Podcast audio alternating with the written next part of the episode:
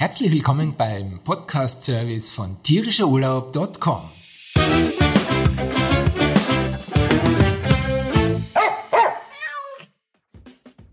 Normalerweise unterhalten wir uns über die Vorlieben von Hörerinnen und Hörern beim Reisen mit ihrem Hund.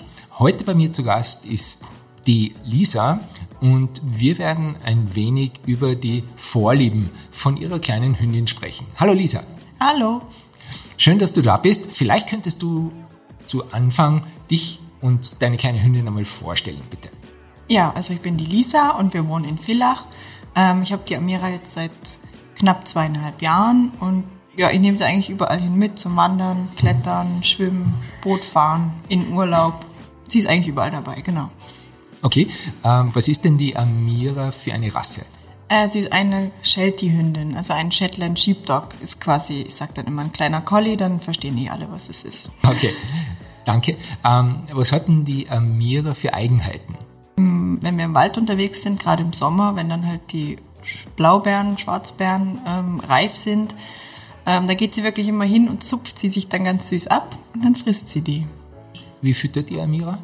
Äh, wir barfen sie, also die Rohfleisch-Frischfütterung quasi kaufen immer das ganze Fleisch ein, portionieren das mit halt Obst und Gemüse natürlich püriert dazu und frieren das dann ein und tauen das dann eben auf an den jeweiligen Tagen, bis es halt aufgebraucht ist und wir wieder Neues einkaufen, genau.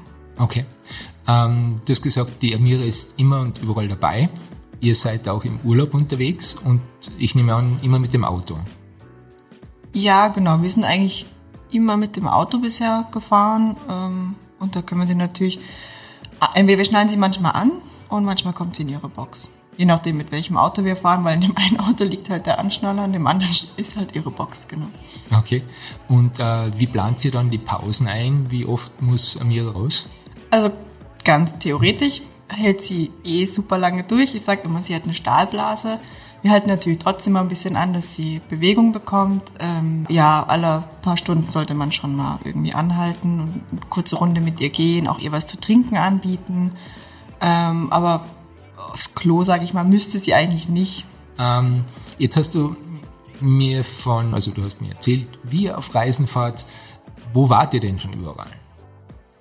Ähm, mit der Amira sind wir natürlich viel jetzt hier in Österreich eben unterwegs, äh, an am Berg wandern ähm, oder halt in, in den Seen, Wörthersee, Osiacher See.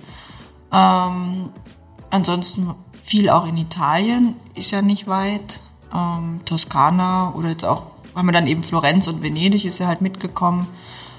Ähm, Slowenien, Kroatien war sie schon, Deutschland. Ich glaube, das war's. Okay, das seid ihr schon durch einige Länder Europas durchgekommen. Jetzt würde mich natürlich interessieren, wie reagieren denn die unterschiedlichen Nationen auf die Amira? Ja, also wir haben ja früher in Deutschland gewohnt und da war schon, ich meine, da war sie auch ein Welpe und da haben uns eh schon immer ganz viele angesprochen, ob sie die Amira streicheln dürfen. Und da dachte ich immer schon so, boah, ist anstrengend, ständig wird angesprochen.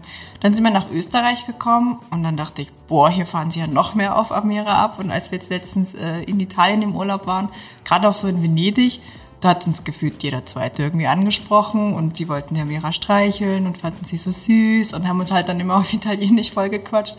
War ganz lustig. Also die Italiener sind noch mal mehr auf sie abgegangen, ja. Okay, also ich habe ja die Amira auch kennenlernen dürfen und sie ist ein sehr, sehr freundliches Wesen, wenn man das so sagen darf. Aber gibt es etwas, was du persönlich gar nicht magst, wenn Fremde mit der Amira machen oder machen wollen? Mm, eigentlich finde ich eh vieles okay. Ähm, ich finde es nur gut, wenn sie ihr irgendwie was zu essen geben wollen oder so, dass sie vorher fragen, ob sie das dürfen. Ich meine, bei Amira ist es noch okay, weil sie prinzipiell alles verträgt und jetzt auch keine Allergie hat. Aber prinzipiell sollte man eh vorher immer fragen, ob man den Hund streicheln darf und ob man ihm auch was zu essen geben darf. Ähm, was ein bisschen nervt, ich meine, das passiert jetzt nicht mehr so oft, das war eher als Welpe so, dass wenn so irgendwie die Passanten so auf der anderen Straßenseite so und dann so, oh, irgendwie halt so, dass der Hund die Aufmerksamkeit kriegt und dann, weil sie halt Menschen liebt über alles, sie springt halt drauf an und dann rennt sie irgendwie plötzlich in die Leine oder würde eben im schlimmsten Fall über die Straße rennen oder irgendwas. Das fand ich schon nervig, aber es passiert eigentlich gar nicht mehr. Ja.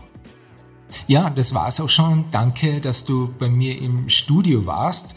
Danke auch Amira, die steht schon vor der Tür und will raus.